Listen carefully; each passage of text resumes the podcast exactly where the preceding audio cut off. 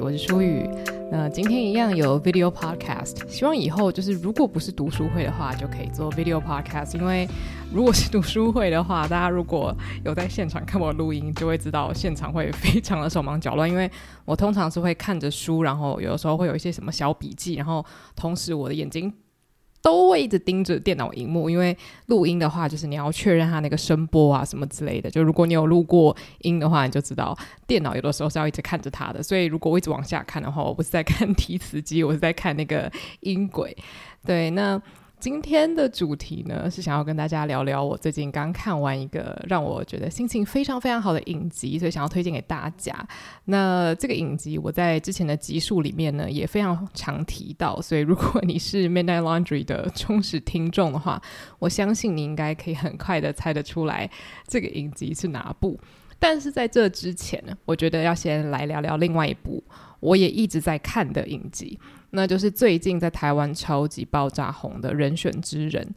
这个在我的同温层应该算是爆炸性的红吧？还是其实我不太确定它的红的程度是不是就全台湾都很红，还是说特定的同温层？但总之我认识的人几乎都看过了，然后大家也都很喜欢，然后像我爸、我弟啊什么的都看过了，所以我觉得这一部如果真的要推荐的话，好像有点多余，因为它已经这么这么的红了嘛。但是如果有任何人还没有看，然后在思考要不要看的话，我觉得真的很可以去看，因为虽然已经有这么多人写过文章了，但是我还是简单讲一下我的心得好了。因为像我自己本身就是一个没有那么常看台剧的人，可是其实我小时候非常非常爱看台剧，就是像一般的小朋友一样，就是从小到大就是很喜欢看三立的偶像剧，像是什么《爱情魔法师》啊，或者是什么《王子变青蛙》啊，是那种如果我正在看，然后我妈叫我去倒垃圾的话，我就会觉得心如刀割，我就会觉得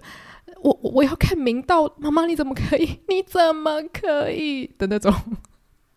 那种。就是疯狂的感觉这样子，所以我当年其实是很多台剧我都把它当做珍宝一样的珍视，就像是《恶作剧之吻》也是一个我非常非常喜欢的呃电视剧啊。然后像《我的秘密花园》啊，或者是呃我可能不会爱你哦，那时候热播的时候我也是爱到一个不行，但是就不知道从什么时候开始，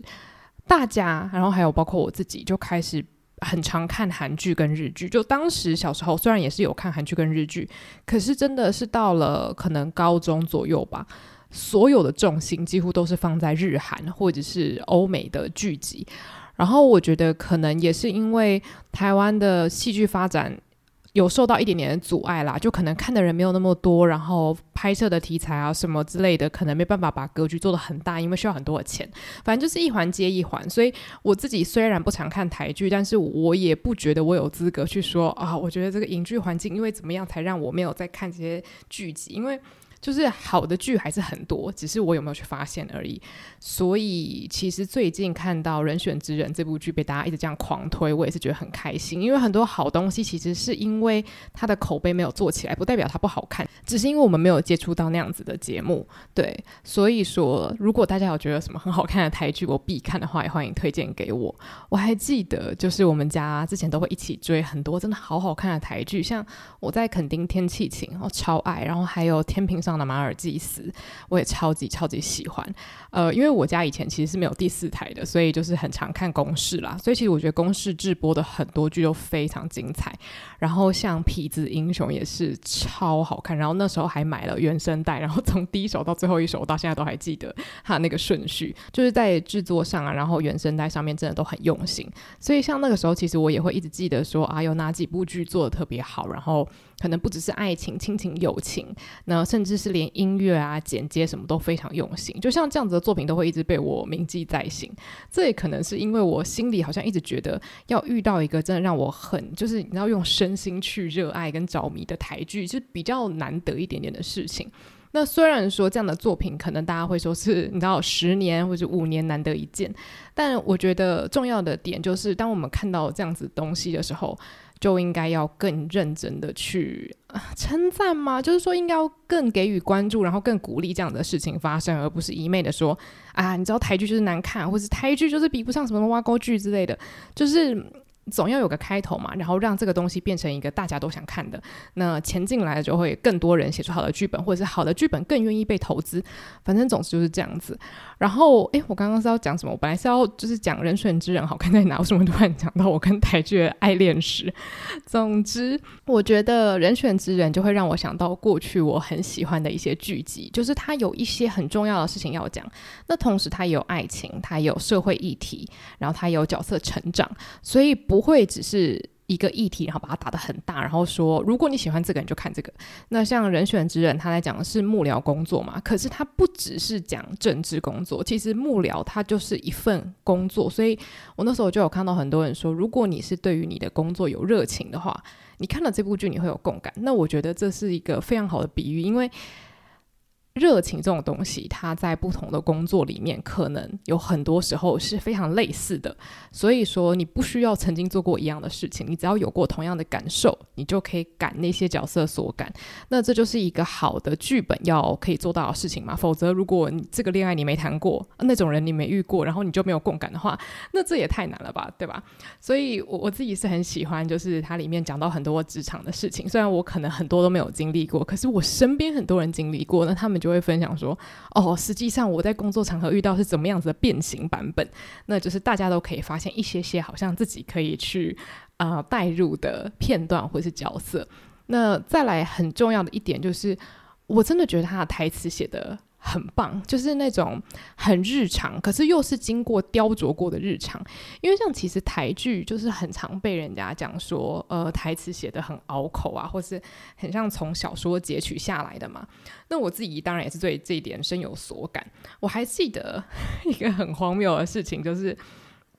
有一次我去韩国玩，应该是我第一次去韩国玩的时候吧。那时候我大概大二，然后我记得。呃，因为我那时候就已经有在接触一点韩文，然后也看了很多很多韩剧嘛，然后也很喜欢就是韩星，有在追星这样。然后去的时候，我就跟我家人说：“哎、韩国人讲话跟韩剧里面的人讲话听起来差不多哎。”然后你自己把这句话讲出来，你会觉得你很荒谬，因为就是当然啊，韩剧里面讲的就是韩文啊，那韩国人当然就是讲韩文，怎么可能会不像？可是我就想到说，因为我觉得在台湾，当我看电视上面的人说话的时候，我不会觉得。那个是我会说话的方式，我会觉得好像有一个很明显的差异，就好像是我们讲舞台剧的台词跟日常对话的台词一定是不一样的。你不会说“哦，我亲爱的朱丽叶”什么什么之类，就是那种很舞台剧式的讲法是不日常的嘛。那我常常看台剧，就真的会有这种感觉，就是好像他们的语系 跟我的语系是分开的两种。所以每次我看到哦，比如说日本人讲话跟韩国人讲话，我就觉得为什么好像他们说话的方式跟电视剧里的是还蛮接近的。所以说，很多人其实也一直在讲嘛，就是在台剧里面，很多时候台词太让人没有共感，会觉得说到底谁会这样讲话？那在人选之人里面，当然他有很多台词是很像 slogan 那种的。但我觉得，其实我们在生活中也常常会说出一些人生大道理，就像是我自己录节目，我也一定是有思考过才会说出来很多话语嘛。那有的时候它就会成为一个比较像是，我不是说金句啦，但是就是可能是我想好的一个呃句子，就类似说，如果我们在讲啊、家人之间的话，可能还是会说，啊、其实家人之间有的时候还是要互相体谅才会这样。就是当然你可以讲出这些大道理，那我觉得很多剧集它。没有办法做到的，就是你如何让这种好像大道理的句子完美融合到口语之中。那我觉得人选之人他有做到，所以我觉得我们在要求，或是很多人在骂说剧集不够口语，不是说你一定要让所有的台词都是哦，然后我跟你说啊，就是怎样怎样。我觉得我们不是在要求这个，而是可不可以多听听大家讲的人话。我们也会讲出言之有物的话，我们也会讲出充满辞藻的话，但是你要怎么把那样子的状况融合到剧本，我觉得这个是大家在祈求编剧可以做到的。那我有时候自己也在想啊，我也不会编剧，我也没在写剧本，那我凭什么要求？可是我又觉得我应该可以要求吧，就是我我是我是观众之一啊。那总之，我觉得人选之人他们就做到了这件很棒的事情，尤其是里面的角色很多都会说台语嘛，那他们在讲台语跟中文之间的切换那个节奏，我真的就觉得是。棒棒棒到一个不行，因为我身边的人就真的就是那个样子讲话，就是那个比例真的很难说，就是有时候你讲十句话，里面可能有八句是台语，有的时候可能是呃八句是中文。那所以就是这个国台语切换的这个东西，你必须要是非常了解这种说话的方式，你才有可能去写出来。那我当然觉得演员他们呈现的也是非常自然，非常厉害。我每次只要看到那种国台语双声道切得很顺的时候，我就觉得很爽，就是有种哦，终于看到一个我现实生活中有经历过的。呃，对话状况出现在戏剧里面了，好幸福啊！就是我的生活被看见了那种。就里面很多角色他们在对话的时候啊，我都会想到呃我奶奶啊，或者我阿姨啊，然后很多那种就是台语的句子也都是他们平常会在讲的，所以有时候真的听到的时候会 会笑出来，就觉得哦，就是好好打中我心哦，就是这样的小确幸，在看《人选之人》的时候就不断出现。那更遑论它里面提到的很多议题，应该都会让很多人真的是觉得。啊、就是拳拳到肉啦，像是选举文化。那虽然幕僚工作本人不了解，但选举文化总经历过吧？你只要住在这个土地上，你就一定会看到。那或者是跟女性有关的很多很多事情。啊、虽然看到了，并不是这么的开心，也并不是这么的舒服，可是它有存在的必要性，而且我很开心，它带起很多的讨论。然后在看这么沉重的议题的同时，你也不会觉得说，哦，因为它这个东西很硬，我我吃不下去。因为整体这个剧看起来真的是太流畅、太有趣、太可爱了，每一个角色都会让你忍不住想要去了解更多，然后刻画也很不平板，然后常常对话之间都会有那种很自然，让你想要发笑的。呃，瞬间，所以真的是很推荐，就是什么东西都有，然后什么情绪都可以让你来一点，但是也不会让你觉得他是在对你说教。那这个剧集真的是，无论你想要好好放松，或是你想要好好的严肃来看一下最近台剧的发展是什么，我觉得都蛮适合的。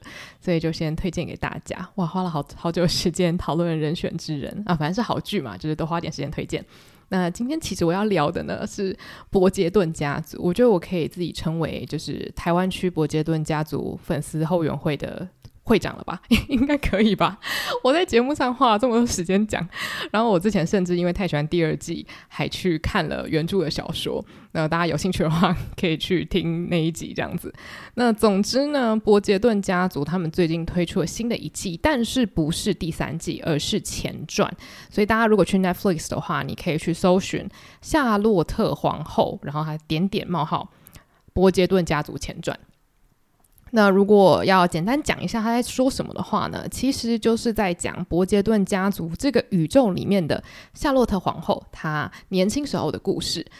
那这个故事它其实是两个时间交错的，所以我们可以看到原本伯杰顿家族那些饰演皇后啊，然后就是伯杰顿太太，然后还有。啊、就是 Lady Danbury 叫丹伯瑞夫人嘛。总之就是有三个主要角色，他们还是会以就是原本的演员的身份出现。那绝大多数的剧情呢，会还是放在就是年轻时候的演员们演出来的剧情。那如果你没有看过《伯杰顿家族》一二季的话，我觉得还是可以看前传，但是。呃，我个人认为，如果要有最佳的观影体验的话，最好还是稍微看一下一二季。虽然我之前也有说过，就是第一季有一个地方，我个人不是那么可以接受。虽然我很喜欢演员们，我觉得他们表现的都非常好，但总之就大家斟酌一下。然后第二季我本身很喜欢，因为它就是一个让人看了蛮快乐，中间蛮痛苦，但是它就是一个蛮经典的言情套路的呃爱情剧集啦，没有第一季那么恐怖。对，那总之，我觉得在第二季除了有很啊、美好的爱情可以让我们去欣赏之外呢，它主要就是让我们先了解一下这个女王她的个性是怎么样子。因为前传它其实有点像是在讲。王子跟公主结婚以后呢，他们会发生什么样的事情？因为像是夏洛特女王，她跟她老公结婚这件事情已经是既定的事实，所以我觉得这一个前传它有趣的就在于，我们没有要看男女主角他们如何什么搞暧昧啊，如何推拉，因为他们就是一个。被约定好要结婚的两个人，所以这件事情是必定会发生。我们不需要去想啊，他们到底要怎么样才可以步入这个礼堂？那第一集就直接给你入礼堂了，所以这个我觉得是一个蛮好玩的设定。然后再来就是，我们已经知道，就如果你有看一二季的话，你会知道女王跟她的老公，也就是国王，他们的结局是如何。那不能说结局，应该是说他们的现况。那接下来其实我会爆雷，就是如果你真的很介意这个言情剧的任何雷被我讲出来的话，那我会建议你先去看前传，然后再回来。那好，接下来我就直接开始讲喽。那在一二季的时候呢，其实观众都可以发现说，为什么我们都只会看到女王在那边就是。啊、发号施令啊，或者是乱点鸳鸯谱，原因是因为虽然他跟国王还是在一起，他们的婚姻状况还是很稳定。但是国王他的精神状况出现了一些问题，所以中间有一小段我忘记是第一季还是第二季了，就是女王她难得去找国王吃饭，然后那时候国王看到她就很开心啊，就说啊，我的夏洛特啊什么什么的。但那话讲一讲之后，他就突然问起他一个问题，然后之后就突然有点像就是发了疯一样，然后就是被抬走这样子。然后当时就可以看到女王的表情是很悲伤的，虽然平常女王就是每次一看到随从都会问她说。啊，我老公死了没？就是一开始你可能会觉得，诶，她是很恨她老公嘛。可是当你看到她跟她老公真正的相处的时候，其实你就会开始怀疑，她是不是其实是因为很悲伤，所以才希望就是哦，干脆如果我老公死了，可能会更开心那种感觉。就是一二季，我觉得她一定有在铺垫这件事情了，所以我才说为什么一定要先看一二季前传才会享受的比较好，就是因为我觉得这个上下文蛮重要的。那在前传的时候呢，我们就是要去看说，那这两个人他们既然是被逼迫要结婚的，那他们是如何就是相安无事的走到现在？那甚至在国王已经出现了很严重的身体问题的时候，他的太太还是就是好好的陪在他身边，算是以一个比较特别的方式，就是他们并没有住在一起，是偶尔才去跟他见面，因为他的精神状况是时好时坏嘛。所以在这个前传里面呢、一开始在第一集我们就可以看到，因为他们要联合两个种族，反正总之在他们那个有一点点类似架空的设定底下，呃，黑人跟白人他们虽然就是都有一些头衔啊，或是都有财产，但是地位上面还是差非常多，所以他们就是想要实行一个实验，就是看可不可以让高位者，就例如说国王，然后他跟一个黑人的女性就是联姻。那联姻之后呢，大家就真的会相信说，好，这件事情是有可能发生的，就是黑人与白人可以平起平坐，这个社会可以进行融合。虽然很多人是说，如果你仔细想，会觉得狗屁不通啊，就是历史是连连不起来的，怎么会突然从奴隶制，然后变成哎他们有钱，然后什么什么巴拉巴拉？但所以这是言情剧情，放空你的大脑，放空放空放空。如果你无法放空的话。伯杰顿家族是千千万万不能看的东西，它是一个美丽的垃圾。如果讲的难听一点的话，但它是一个非常非常好吃的垃圾。对，所以就是希望大家先注意一下。如果你可以接受这个历史的扭曲的话呢，我们再继续。好，总之。接下来就是因为算是德国跟英国他们签了一个条款，然后就说哦，我们这样子的话就让这个夏洛特然后嫁进英国王室，那英国也可以提供德国他们这边一些就是呃保护，所以就等于是把。这个女生迈过去啦，有点像这样子，所以一开始其实这个女生她是抱持着一个很难过的心情，想说我也不知道我要嫁这老公到底是谁，搞不好他超丑，搞不好他是一个就是大怪物什么的。那总之她就是被嫁进英国王室了。所以这个故事呢，其实嗯，简单来说有点像契约恋爱吧，就是你也不知道这个人他到底是什么样子，但总之你们就是要开始同居、结婚生活。所以这个其实也是一个言情套路。然后因为身为一个伯杰顿家族的爱好。我当然就想说，好，我来看看这支是什么样的言情套路嘛。那在第一集呢，我就马上就看完之后，我就跟我朋友说，我觉得这个编剧真是太了解，就是伯杰顿原作者他喜欢用的手法了。为什么会这么说？就是因为在第一季跟第二季，虽然说情节有经过大幅度的改动，因为像是他们连那个种族啊什么都改了很多嘛，可是有一个核心概念没有改，就是。里面的男主角都一定会有很深很深的创伤。那大家如果以前有常听过那什么总裁系列的话，总裁通常一定会有一个什么，我之前是讲的蛮难听的，就是一定会有什么狗屁创伤，因为他们就是会一直瞎掰一些奇怪的理由，例如说什么很怕下雨天呐，啊不能看到什么颜色啦，或者是不能出现在什么地方，反正就是会触及他悲伤的回忆。那这种。破碎又帅气的男人呢，就是会吸引女主角，女主角就会觉得我要来治愈你，让我来用我的爱来融化你。那反正言情套路就是会这样走嘛。那当你看到一个很有能力的人露出那种很破碎、很脆弱的眼神，就会觉得啊，让我来保护你。就是你知道，少女的心就会被这样子勾起来。那所以我也是保持着一个看好戏的心情。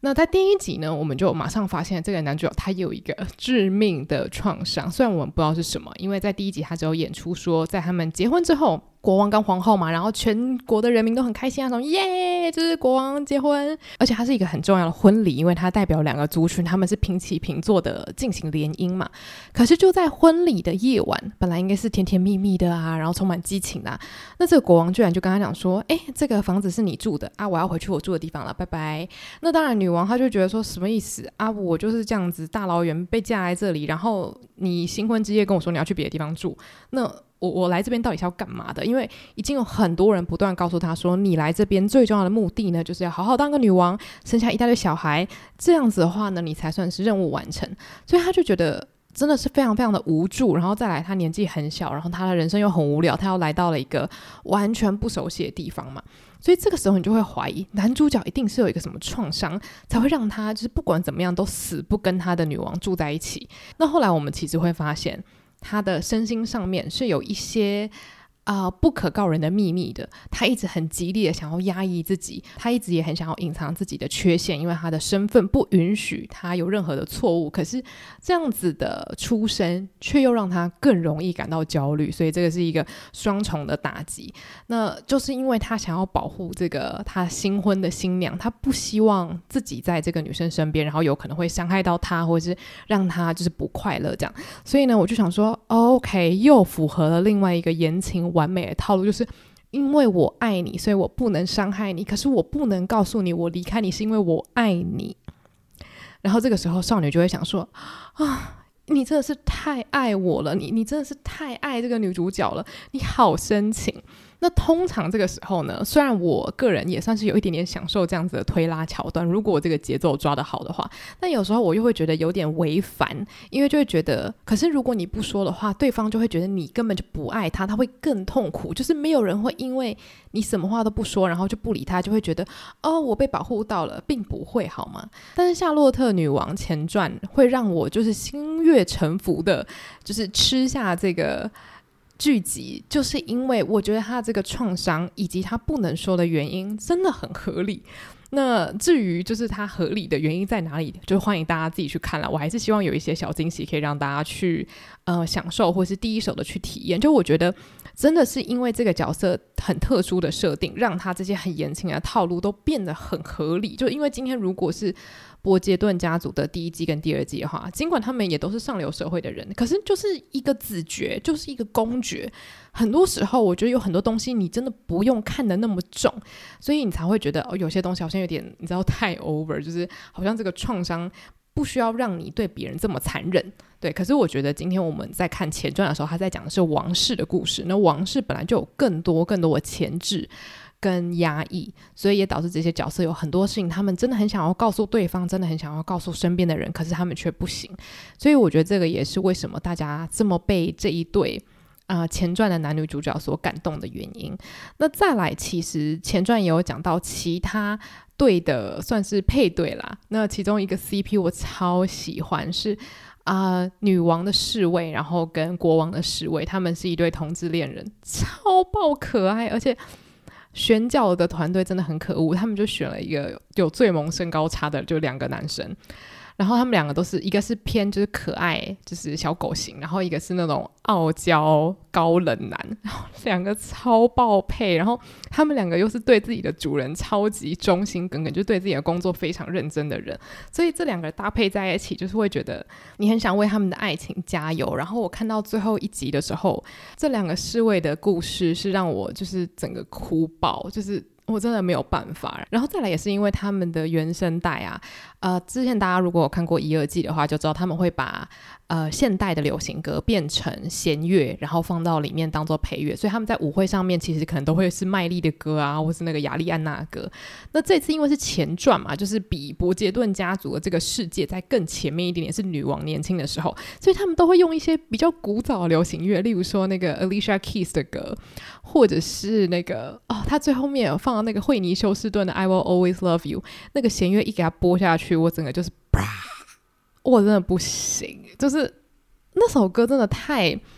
他那个哦，就虽然不是惠妮休斯顿本人演唱，可是他那个旋律一下去，你就是有一种世纪之恋，就是我会爱你爱到死，就是那种感觉。你不需要用台词表达，你光是看那个画面配那个音乐，你马上就会有一种真的好感动跟揪心。我我觉得我的心好容易被撩动哦，但我觉得这一季真的带给大家很多很多的热泪，然后很多很多的感动。就是前面两季的话，可能比较多是。呃，脸红啊，或是觉得很心动啊。但我觉得这一季，因为就像我刚刚说的，我们看到的是王子跟公主结婚之后的生活，我们已经知道他们中老年的样子是什么样子了，所以你会更加去被他们年轻时候。愿意为爱下那个决心给感动，因为像很多时候我们看到王子跟公主结婚，我们也不知道他们八十岁、他们六十岁的时候会是什么样子。但是在这个前传，我们已经知道了，他们是一直相守到现在，即便国王的身体已经非常非常差，他们还是非常非常相爱。那也就是因为这样子，女王她在年纪蛮大的时候呢，她曾经跟她小孩说了一句话，她说。爱是一种决定，爱是一种决心，就是当你决定要做这件事情的时候呢，你就可以爱一个人。这句话其实很多人都说过，那很多时候我都觉得啊，我在我在听你嘴啊。可是今天这句话从女王嘴巴说出来，我就觉得非常非常的说服人，因为我觉得她安排这个故事线会让我们领悟到说，女王她的确是在不不情愿的情况下被下嫁到了英国。但是她下了一个决心，就是我不逃跑，我决定好好的面对这一切，好好的当我该当的角色，好好的跟我的丈夫在一起。无论我的丈夫有任何就是难关，我都会陪他一起度过。那他就信守他的承诺，做好他的角色，一直到。他的小孩都很大很大的时候，这样子，所以我觉得这个角色安排就可以让观众心服口服，觉得说，对你说出来的话，你真的有在实行。当然，这个夏洛特女王她有她的缺点，例如说，她真的很认真去当一个女王，真的很认真去完成她的使命。可是，在这之中，她对她的小孩其实是比较冷漠的，或者是说比较严格的，因为她一直很专注于说，我们一定要让这个血脉传承下去，所以她就会一直骂她小孩说，怎么都不生小孩。那当然，我就觉得说，其实这个也是一件好事，因为角色们他就是会有自己的缺陷。我们不是要看两个完美的人谈恋爱嘛？今天这个是一个虚构的世界，但这些虚构的人，他们也会有他们的盲点，这个才是一个真实的。爱情故事或是真实的故事，所以其实这一点我也是蛮欣赏的。就是我们并不是要看了前传觉得说啊，女王真的是圣人，她并不是圣人，她有很多她的缺点，而且像是因为她的人生其实有太多的苦难了，例如说她的先生有遇到很多。呃，不幸的事情嘛，就是国王他其实有遭遇过很多很不好的事，那他有很多的压力要去承担，然后一个人从十七岁就离乡背井到英国去住，当然也不是一件多开心多快乐的事情。所以说他在一二季里面展现出来的那种很想要去乱点鸳鸯谱，或者是很想要去就是你知道乱撮合别人这种心情，我觉得其实都可以有一个好的解释，就是他需要有一些事情来让他。忘却一些生活的烦恼，或者是他不能够掌控他小孩的那种失落感，我觉得反而更天真了。就是这个女王的人性，会让我们更觉得说啊，女王也是人，她也需要打发她的时间，她也需要就是你知道靠做一些无聊的事情来感受到她活着。对，那我觉得这样子一二，然后加上前传看下来，变成它是一个很美丽的圆啦。虽然它之后还会有三四五六季，可是我觉得可以在这边稍作休息，了解一下。女王她年轻的时候曾经发生什么事？这件事情我是很开心的。那我也是看到说，好多好多网友真的都好不喜欢这个前传。然后我个人是觉得，诶，那这样子的话，我是不是也可以更期待一下第三季，或者是未来他们可能会把这个前传里面出现的一些角色再继续做一些延伸，再来一个叫前传二点零之类的。因为里面其实有很多角色也会让我觉得，我想知道他们的年轻时候的故事。例如说，像是波杰顿家族的妈妈，她跟她老公，我们也知道，在第二季的开头吧，就是她跟她老公非常非常的相爱，可是她的老公因为一件很小的事情，意外的身亡了。那所以说，我会更好奇，假如说今天我们已经知道说，在这个老公意外身亡前，他们的婚姻生活是非常幸福美满的。那他们年轻时候是怎么样子在一起的？或者他们刚结婚生下，你知道，就是第一个小孩 Anthony 跟 Benedict 的时候，到底是怎么样子？就我觉得这个前传有很多很多可能性可以去发挥。然后我身为粉丝，就会觉得哇，这有源源不绝的灵感，可以让这个呃制作继续拍下去。我是很兴奋啦，因为我觉得它就是一个非常。就像我刚刚讲的，甜美的、好吃的、乐色食物，对啊，就不管怎么样子，我觉得我看完心情是非常好的，而且我觉得这一季真的多了很多感动，因为他在讲的真的就是我刚刚说的那一句听起来像废话的话：爱是一种决定。那我觉得他是用一种很感人，但是不落俗套的方式呈现了出来，而且也很有说服力。所以说，如果你是喜欢伯杰顿家族，然后你很好奇这个前传好不好看的话呢，我个人是真的大推。而且不只是女王的故事线写得好，我觉得他其他的 CP 线都蛮感人的。虽然我觉得有些人他们会讲说啊，好像就是女王以外的支线有点不必要，但我觉得并不是。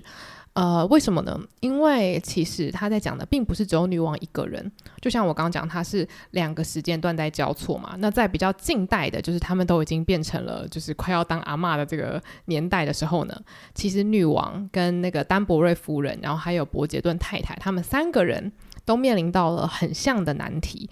那这件事情我真的是非常非常的喜欢，因为他在讲的就是女王她的老公已经长期不算卧病在床，但反正就是身体不好。然后 Lady Danbury 她长期就是寡妇嘛，她的先生超超超超暴躁就过世了。然后还有伯杰顿太太，就是曾经跟她老公感情爆好，非常非常的甜蜜，然后家庭很圆满，生了好多可爱的小孩。可是就像我刚刚说的，因为一件小小的事情，最后就意外的离世了。所以他们三个都必须要面对到，他们现在没有办法随时随地待在心爱之人的身边，可是他们还是很有想要好好被爱的欲望，或者是他们还是会一直不断想起。年轻的时候曾经爱的那么轰轰烈烈，所以他也有在讲到说，这三个人要如何去面对到，就是我还是很想要被爱这样子的渴望。那其中有一些对话，我个人是觉得很感人，然后也很鼓励人，因为这些对话其实在一般的古装剧可能不太会看到，但是因为这个是一个架空，然后现代人写出来的剧本嘛，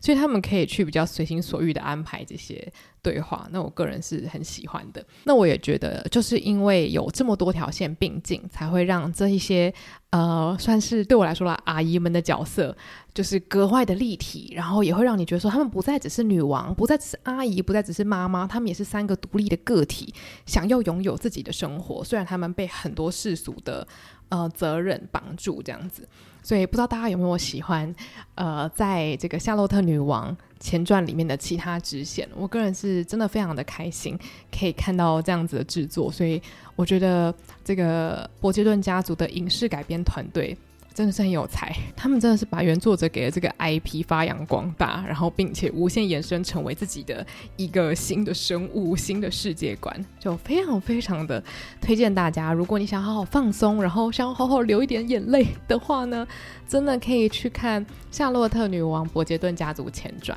那之后我猜啦，应该是年底或是年初。第三季会正式上线。那听他们官方的透露是说，会讲伯杰顿家族的三哥 C，也就是 Colin 跟 Penelope 之间的故事。我个人其实非常非常的期待，因为这两个人原本是不能讲没有火花，但是就是因为各种事情的安排，他们完全没有机会谈上任何一点恋爱，然后也搞不清楚他们到底对对方现在的想法是什么。所以我其实真的是很想知道，编剧到底要如何让这两个已经错过最佳认识时机的人，去重燃他们之间的那种爱情的烈火。对，那到时候第三季播出，我当然也一定会做一集来这边跟大家分享我的观后感。那就希望大家也可以跟我分享一下你对这个前传的看法是什么。那如果你喜欢的话，喜欢的原因是哪里？然后最喜欢的桥段有哪些？那也可以推荐给我，你觉得很好看的台剧，或是有什么很棒的古装剧，你觉得我不能错过？我最近刚好正在看珍奥斯汀改编的一个影集，叫做《桑迪顿》，或者是《桑迪顿的夏天》。那《桑迪顿》其实是珍奥斯汀还没有写完的一个作品，所以我自己本人其实没有看过原文。我我也是蛮期待，就是看完影集之后，我可能也会来追一下原文这样。那如果影集好看的话，我之后应应该也会来这边做一集跟大家分享啊。不好看的话，可能也会上来这边吐槽一下。对，那总之，如果大家想要跟我聊聊天的话呢，欢迎到我的 IG Andrea Lin 八五一一，或者是你也可以到 Apple Podcast 留言，然后或者是去 Spotify 留言呢。总之，非常谢谢大家今天的收听，那我们就下一集再见喽，拜拜。